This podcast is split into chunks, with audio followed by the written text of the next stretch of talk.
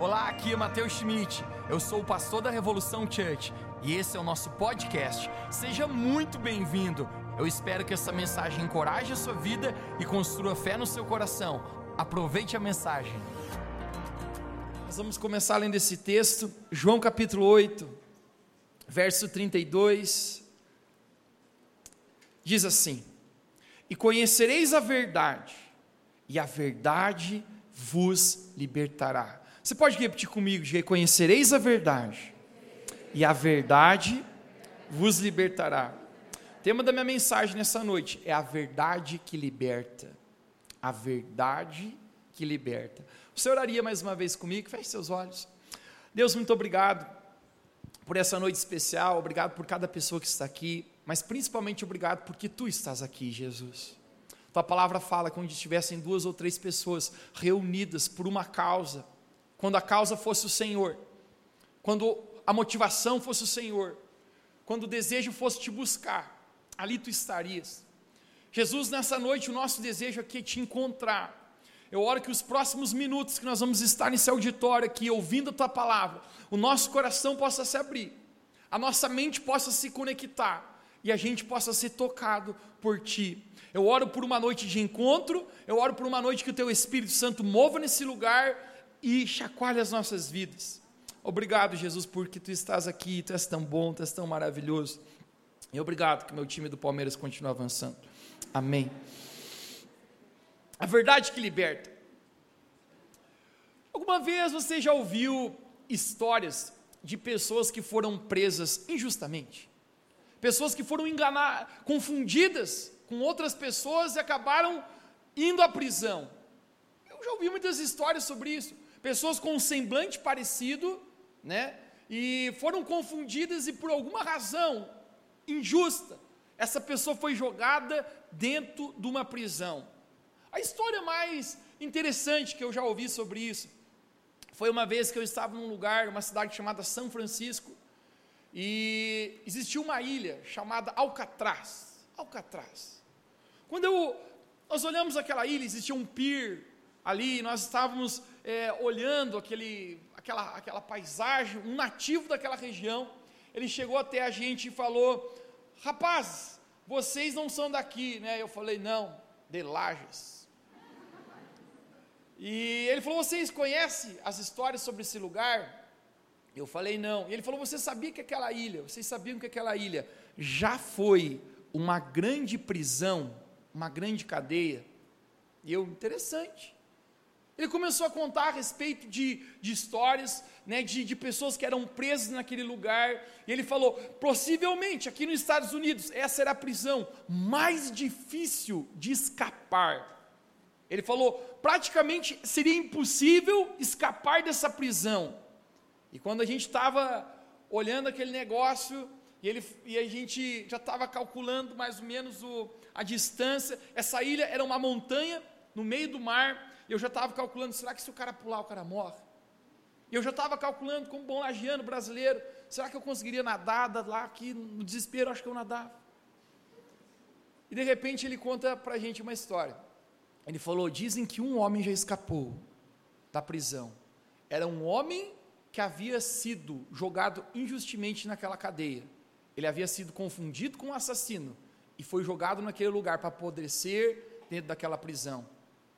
Isso ele cativou nossa atenção e nós já estava assim, conte-me mais.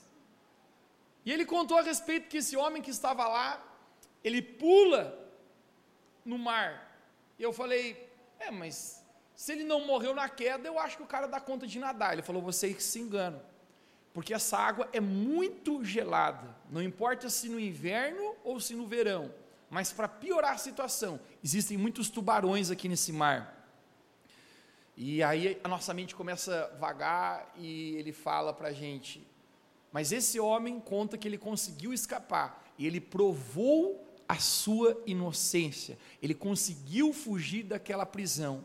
Quando foram perguntar para ele, por que, que você arriscou a sua vida? A chance de você morrer tentando escapar era muito maior do que a chance de você viver. Ele falou, por que, que você tentou? E esse cara ele fala a frase que diz: é melhor perder a vida do que perder a liberdade. É melhor perder a vida do que viver preso. Uau! Nós estávamos olhando para aquela ilha e começamos a pensar sobre isso. Eu acredito que todos nós, Deus nos criou para viver uma vida livre. E eu quero falar contigo hoje, porque eu acredito que de alguma forma, todos nós, em alguma área da nossa vida, precisamos ser libertos de alguma coisa. Em nosso coração, em nossos sentimentos, em nossa emoção. Todos nós tememos a prisão, todos nós tememos viver preso a algo, preso em um lugar onde, onde talvez como uma gaiola, nós não fomos criados para viver numa gaiola, nós somos criados para voar, para voarmos livremente. Agora a pergunta é: por que muitas vezes nós jamais aceitaríamos viver presos exteriormente, mas nós aceitamos viver presos dentro do nosso coração?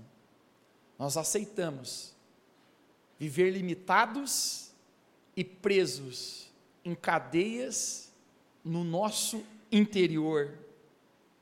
As maiores prisões da nossa vida, eu tenho descoberto que não estão fora, mas estão dentro de nós. E eu creio que nessa noite existe poder de Deus para trazer liberdade sobre os nossos corações. Eu quero falar a respeito de quatro coisas que muitas pessoas são presas, mas que eu creio aqui que nessa noite Jesus ele quer nos fazer livre. Quem pode dizer amém aqui nesse lugar? Vamos lá. Primeira coisa que eu quero conversar contigo é livre do medo da não aceitação. Você pode dizer comigo, diga livre do medo da não aceitação. Você sabe, todo mundo está buscando um lugar para pertencer. Você já parou para pensar sobre isso? Existe um sentimento voluntário ou involuntário que toda pessoa ela está buscando fazer parte de algo. Ela está buscando se sentir aceita. Por dentro existe um grito de aceitação, de um desejo interior gritando por aceitação e aprovação. Nós, seres humanos, fomos criados para ser parte de algo. Eu amo que a Bíblia fala que a igreja é uma família e que Deus faz com que o solitário more em família. Eu tenho uma, algo comigo que eu acredito que nenhuma pessoa se torna totalmente completa, obviamente, entre, até conhecer a Deus, mas fazer parte da família de Deus, ter irmãos, pessoas que nos amam. Mas todo mundo está buscando um lugar para pertencer, um lugar a qual fazer parte. Agora, quantos vivem com medo da não aceitação? Obviamente, o desejo de aceitação vem pelo medo da rejeição. Ninguém gosta de ser rejeitado. Isso, isso é um temor. Isso é quase como uma incógnita na humanidade em dizer: eu não quero ser rejeitado. Eu já vi pessoas fazerem loucuras na tentativa de serem aceitas. E isso eu recordo. Já quando adolescente, o, o, o meu amigo que, que ia até a loja e mentia, na loja de roupa. A história era mais ou menos assim. Nós íamos num aniversário, no outro dia, e ele perguntou para mim, Mateus, você já sabe com que roupa que vai? Eu falei, rapaz, você parece que é mulher. Porque as mulheres sabem que roupa elas vão, é ou não é? Gente, na sexta-feira ela já sabe que vai vestir no domingo. E hoje à noite ela já sabe que vai vestir na quinta-feira da semana. Né? Ela tem tudo preparado, esquematizado, ela já, já, sabe, esse salto combina com essa calça, mas jamais combina com essa blusa. E nós, os homens, gente, você não sabe nem que roupa que você tem. Você acorda assim, meu Deus, estou atrasado, que roupa que essa aqui mesmo, tá bom. Vai lá no banheiro, quando muito toma um banho, passa uma água para enganar que tomou banho. Quando muitos no inverno não dormem com uma roupa, só sai do cobertor e põe o tênis. Hashtag exagerei. Mas eu falei para ele, rapaz, você parece muito, como que assim? Ele falou, Mateus, eu estou querendo causar no aniversário amanhã. E eu falei, ó, oh, então, Deus te abençoe. E ele falou: Deixa eu te contar a estratégia do que eu vou fazer. Eu falei: Conte-me mais. Ele falou assim: Ó, eu queria ir com uma jaqueta da marca Lacoste. Você conhece? Eu falei: Só uma vez que minha tia, que era costureira, falsificou uma para mim. Era caro, irmão, caro, aquela tal da marca, até hoje, que é demais. E ele falou assim: Eu quero ir com uma jaqueta Lacoste. Eu falei: Você está podendo, hein? A gente tinha 18, 19 anos de idade. E ele falou assim: Eu vou até na loja. Olha o que esse cara fez. Ele foi até a loja. Ele provou várias jaquetas e ele falou para a dona, para a vendedora, ela falou assim: Ó, eu estou em dúvida entre essas duas jaquetas. Se não me permite levar para casa para minha mãe ver e eu decidir qual delas, aí eu fico com a que eu quiser e devolvo a que eu não quiser. A mulher, na tentativa de vender, não, você me traz amanhã? Com certeza. Gente, ele era um pouco conhecido. Ele leva as jaquetas. O que, que ele faz? Ele vai no aniversário com a jaqueta. Vai no aniversário, aquela jaqueta bonita. No outro dia ele chega na loja e fala assim: Ó, oh, não gostei de nenhuma, acho que não deu certo, não ficou bom. E devolveu as duas. Uau! Tudo com a tentativa de ser aceito, de impressionar. Isso eu recordo no primeiro churrasco dos calouros, quando eu entrei na faculdade, onde ninguém conhecia ninguém e todo mundo está olhando um para o outro, e aí está o som tocando, e o clima está esquentando, e a galera está movimentando. Eu estou tomando uma coca. E a propósito, era só eu e mais um que estava na coca. Eu gosto de coca, acho que vai ter coca no céu. Guaraná também. E de repente chega um doidão, ele, ele tinha um, um litro de cachaça, ele dizia: todo mundo tem que tomar.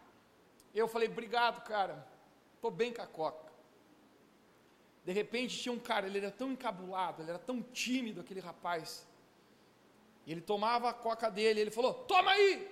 E o cara falou: Não, eu estou tomando coca também. Ele falou: Não, você vai tomar. Ele vou.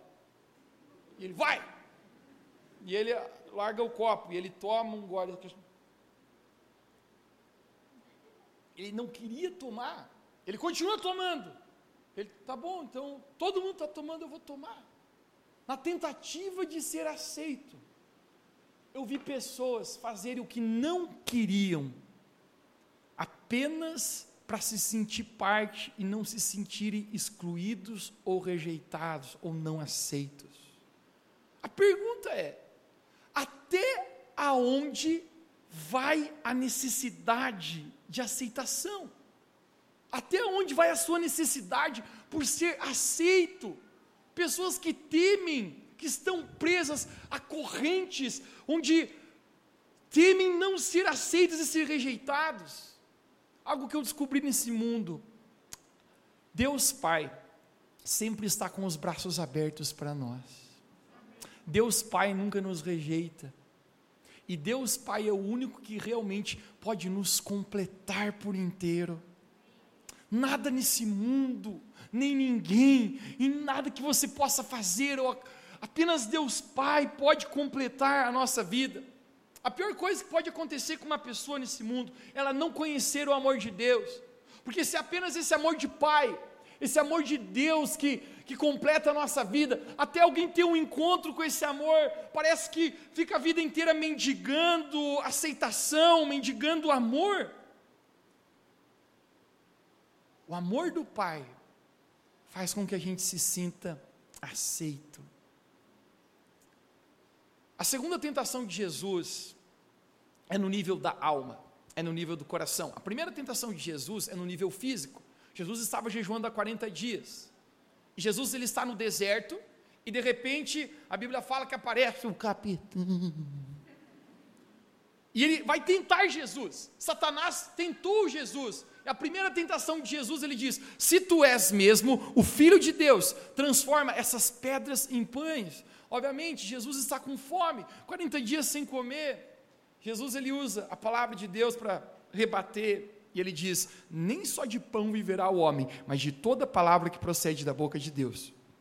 Esse versículo a gente vai usar bastante semana que vem, irmãos. No nosso propósito de sete dias de jejum. É o nível físico. Agora, a segunda tentação de Jesus é no nível da alma. Satanás leva Jesus até um lugar muito alto e ele fala algo mais ou menos assim: Se tu és mesmo o filho de Deus, por que, que você não se joga desse lugar? Porque com certeza Deus vai dar ordem a seus anjos para que te segurem. Quando eu começo a perceber a primeira frase de Satanás falando a Jesus, perceba o que, que ele fala para Jesus. Ele tenta colocar dúvida na identidade de Jesus, na sua aceitação. Ele diz: se tu és mesmo o Filho de Deus. Retorne comigo um pouquinho antes de Jesus vir ao deserto. Lucas capítulo 3 ou 4, alguma coisa assim. Jesus está sendo, pra, sendo batizado nas águas. A propósito, quem já foi batizado nas águas faz algum barulho aqui. Você ainda não foi, você terá essa oportunidade num frio de menos dois. Jesus está sendo batizado nas águas. E de repente acontece a mesma coisa que aconteceu no meu batismo nas águas, o céu se abre e vem uma voz do céu que diz: Este é meu filho amado em quem eu me alegro. No meu não aconteceu isso. Você também não tinha acreditado. Perceba o que, que Deus fala para Jesus. Deus fala: Este é meu filho amado. Olha o que, que Satanás está falando para Jesus agora. Se tu és mesmo o filho de Deus, o inimigo está tentando colocar dúvida na identidade de Jesus. Será que eu sou amado? Será que eu sou aceito? Era isso que o pai havia dito para ele, mas o inimigo está tentando colocar uma dúvida na sua identidade. Pule aqui, se você é o filho de Deus, eu acho que é isso que o inimigo tenta fazer muitas vezes com a gente, ele nos chama para pular em lugares que nós jamais deveríamos pular. Ele nos chama para tentar fazer coisas que nós já, jamais deveríamos fazer, na tentativa de sermos aceitos, de justificar nossa identidade. E o simples fato que eu aprendo nisso é algo: nunca comprometa quem você é, para provar o que você pode. Jesus ele diz: Eu não preciso pular Satanás. Eu não preciso fazer o que você diz que eu estou fazendo, porque eu já sei quem eu sou. Eu sou um filho amado de Deus Pai. Essa é a voz que eu ouvi, essa é a testificação de eu, de eu ser filho de um Pai celestial.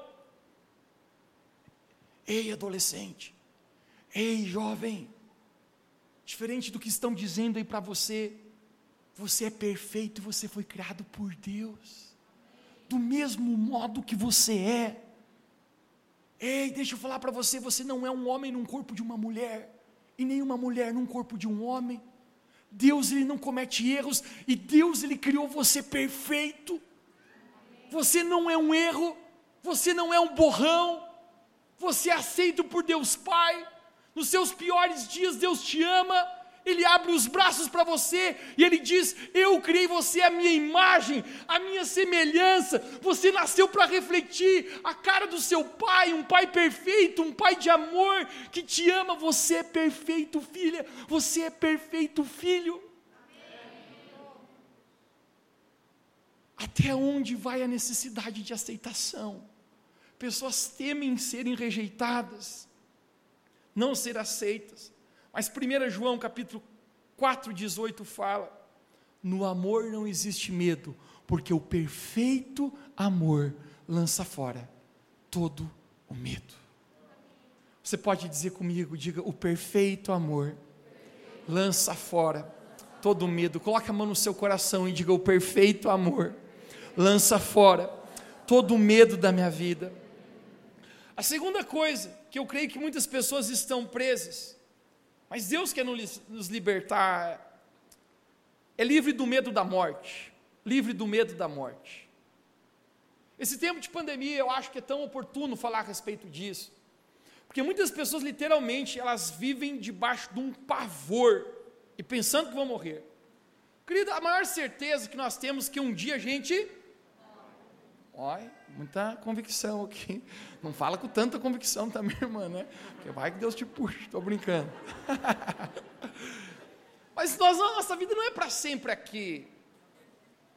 Sempre atrás eu estava num carro com mais quatro, quatro pessoas, dois deles eram meio desconhecidos, a gente estava indo para ver um, um projeto que ia fazer, e de repente a gente passou na frente do cemitério, e um cara se abaixou no carro assim, ó. Eu falei, o que, você está fazendo, cara? Ele falou, quem não é visto não é lembrado.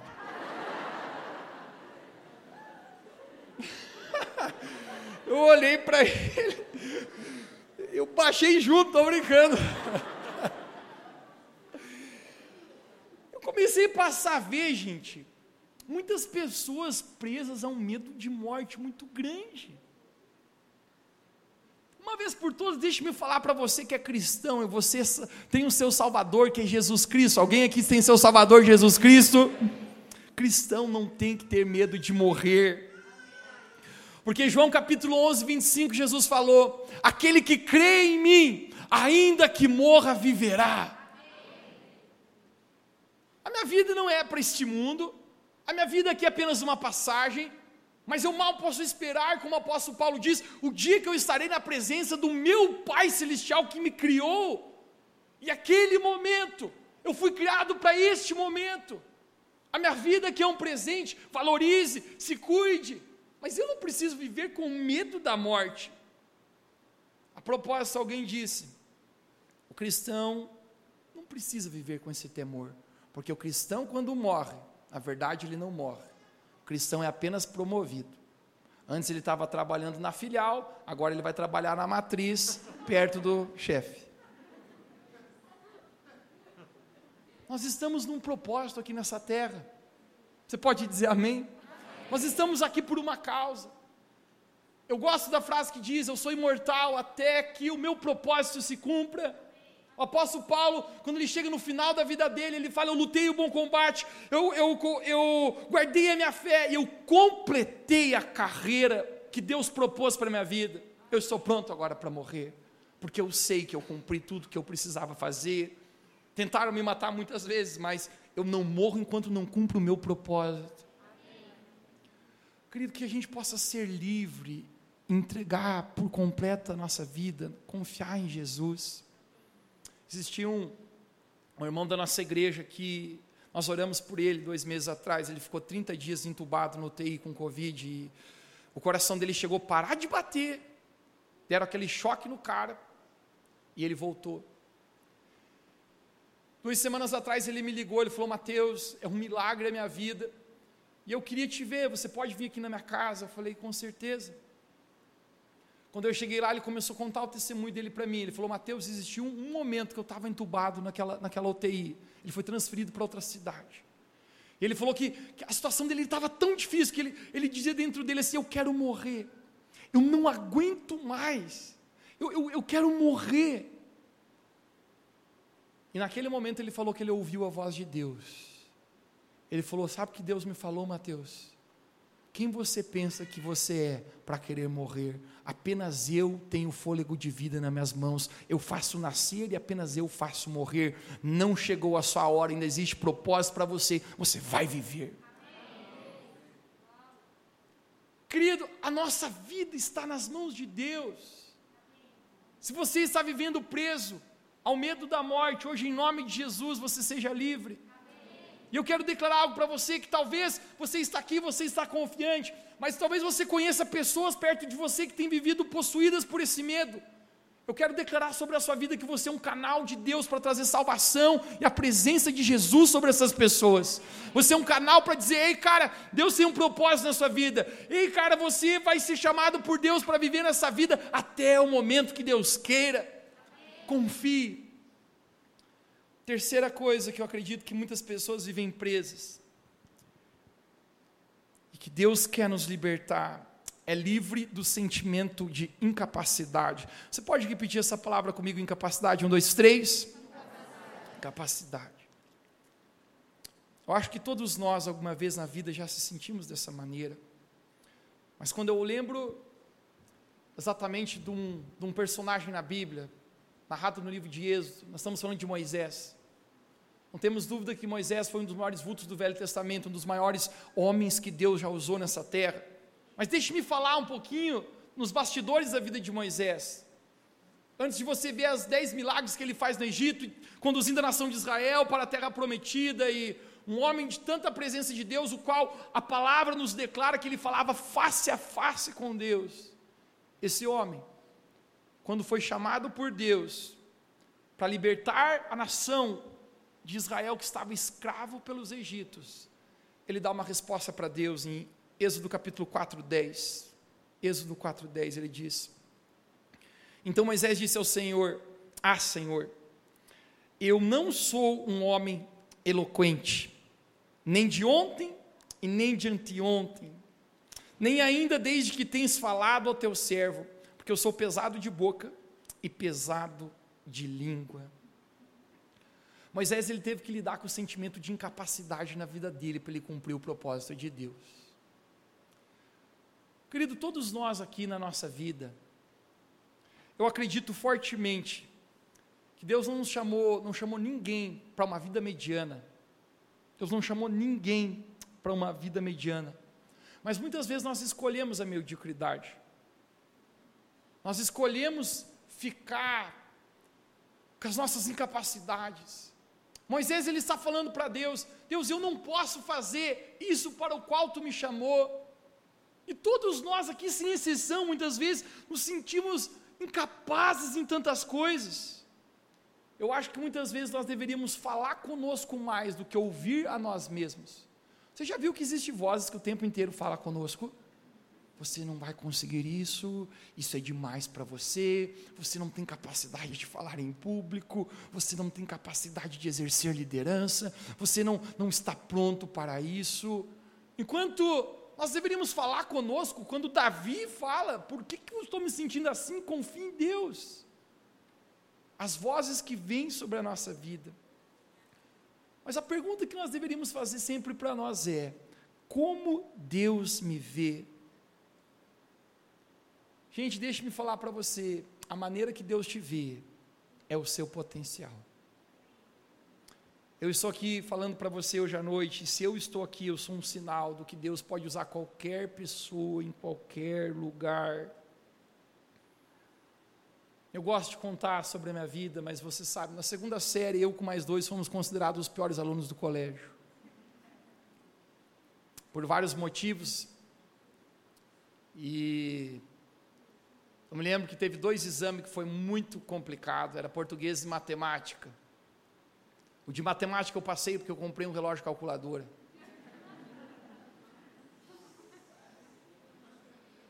E o de português não tinha o que fazer. A professora ligou para a mãe e falou assim: a senhora poderia vir aqui, eu preciso conversar contigo. Era minha mãe de mais dois amigos. E ela falou: eles reprovaram.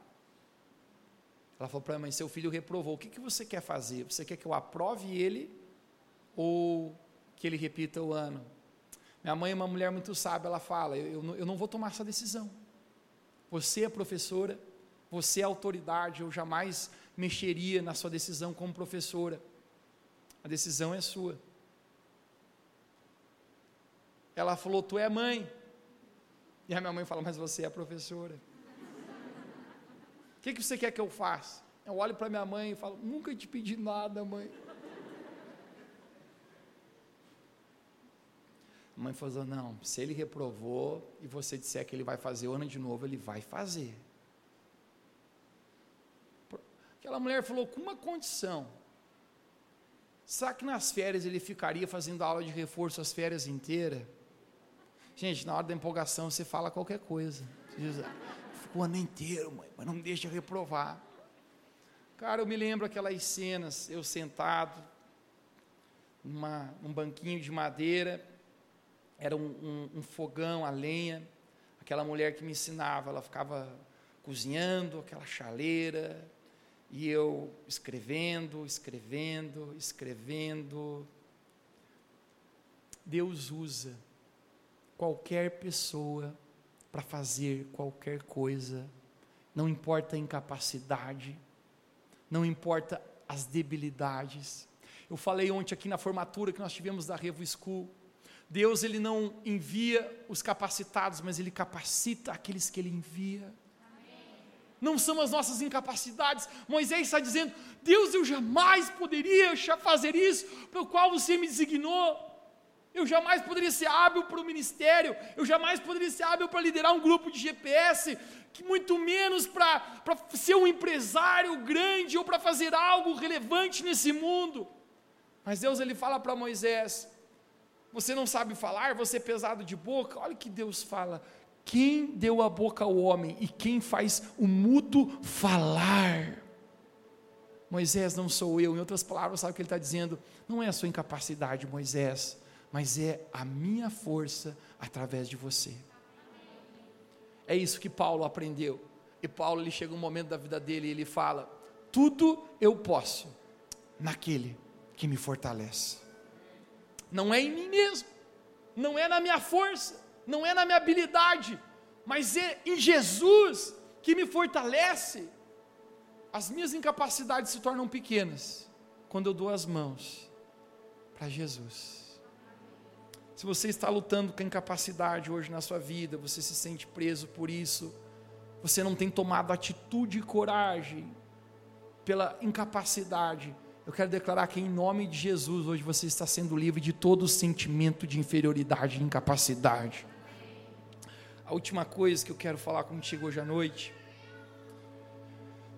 que eu acredito que muitas pessoas são presas a isso. Isso é como uma gaiola, livre do passado. Uma das coisas que eu aprendi nessa vida é que você não vive o passado até que vo, você não vive o seu futuro até que você morra para o seu passado. Muitas pessoas elas vivem no seu passado, elas vivem no seu fracasso, elas vivem na sua história. Existe um, um velho ditado que diz: aquilo que foi rasgado não pode ser remendado.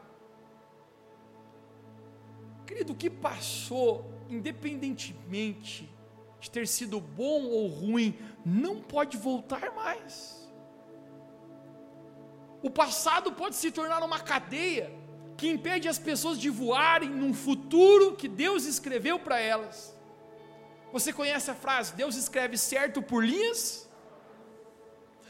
Eu acho que não tem ninguém aqui nesse auditório hoje à noite que você não tem linhas tortas do seu passado coisas que se você voltasse no tempo, você diria, cara, essas linhas, esse caminho, essa direção, eu não, eu não teria feito dessa maneira, eu não, não teria decidido assim, eu não teria é, me é, metido a cara desse jeito.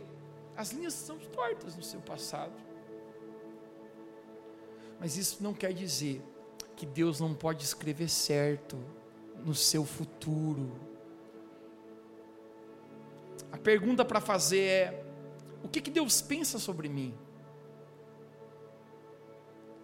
Nós pensamos sobre nós, as pessoas pensam sobre nós, mas deixe-me falar algo relevante e poderoso para você. Mais importante do que eu penso sobre mim mesmo e as pessoas dizem que eu sou, é quem Deus diz que eu sou, é o que Deus pensa sobre mim. O pensamento de Deus para nós é o que importa. Será que quando Deus olha para você, Deus olha para o seu passado, para o fracasso, para a sua vergonha, para as suas debilidades, para o seu pecado, para a sua, para a sua pequenez? Ou será que Deus ele sonha com um futuro grandioso que Ele tem para você?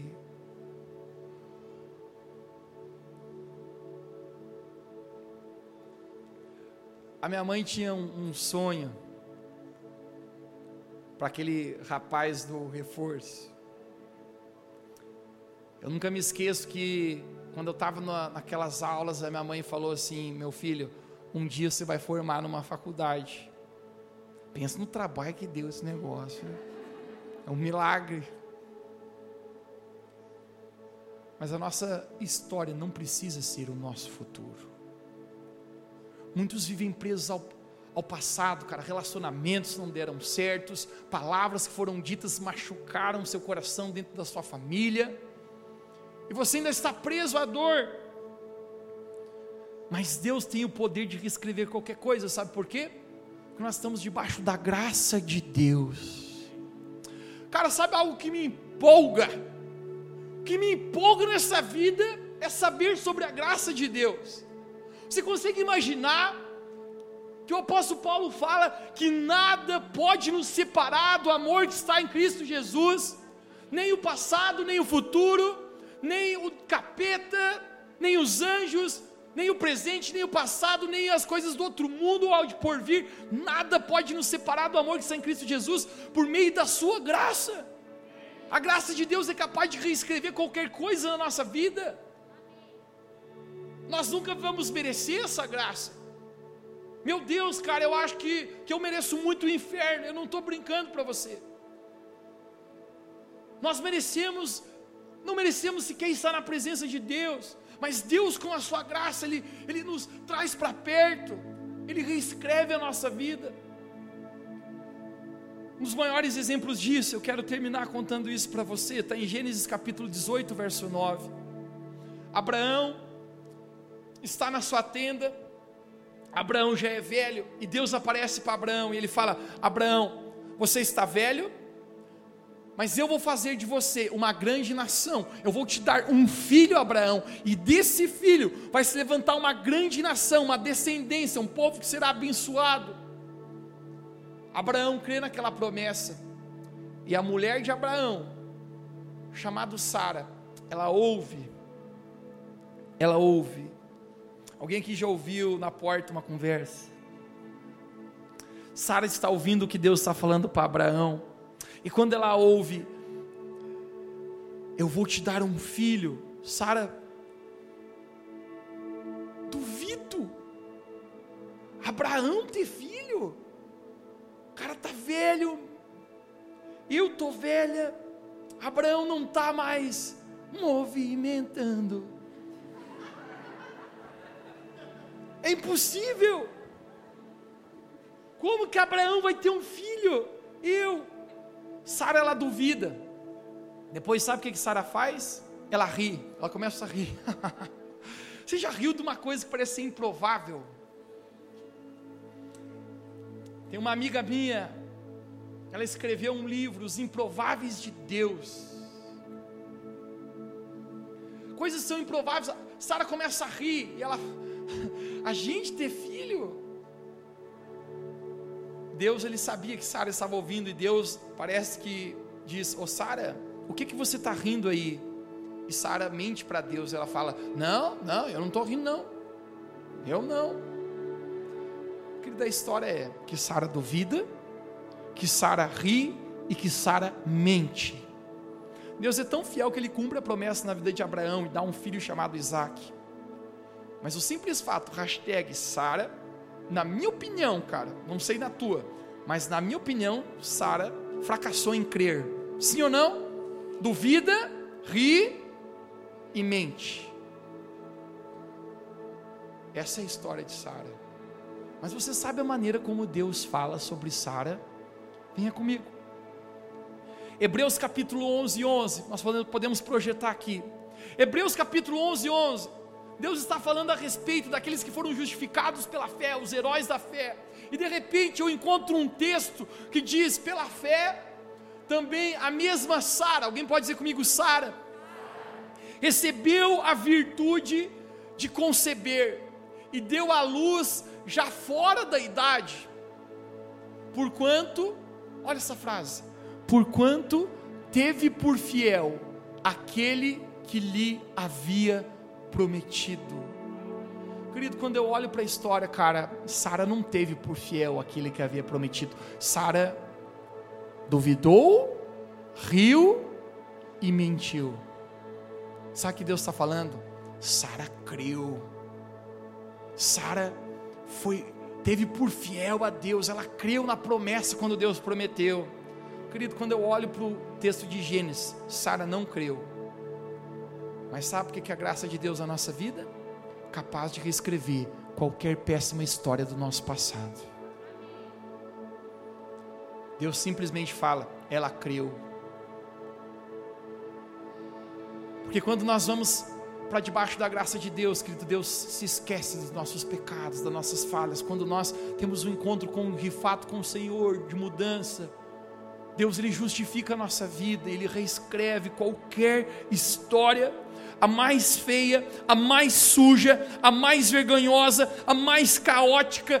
Deus é poderoso para reescrever as histórias, a tornar livre. Nessa noite eu quero declarar para você, Revo Church, Jesus está aqui para te libertar com a sua palavra. Conhecereis a verdade, a verdade vos libertará. A verdade de Deus que liberta a nossa vida. E hoje eu quero declarar para você: se você está preso por alguma dessas coisas, se você está aqui, você está preso pelo sentimento de não ser aceito ou rejeitado, ou, ou tentando fazer coisas para ser aceito, se você está preso pelo medo da morte, ou preso pelo sentimento de incapacidade ou pelo seu passado, hoje Jesus está aqui para fazer você livre. Se você crê nisso, você pode dizer amém bem alto. Fique de pé comigo, vamos orar nessa noite.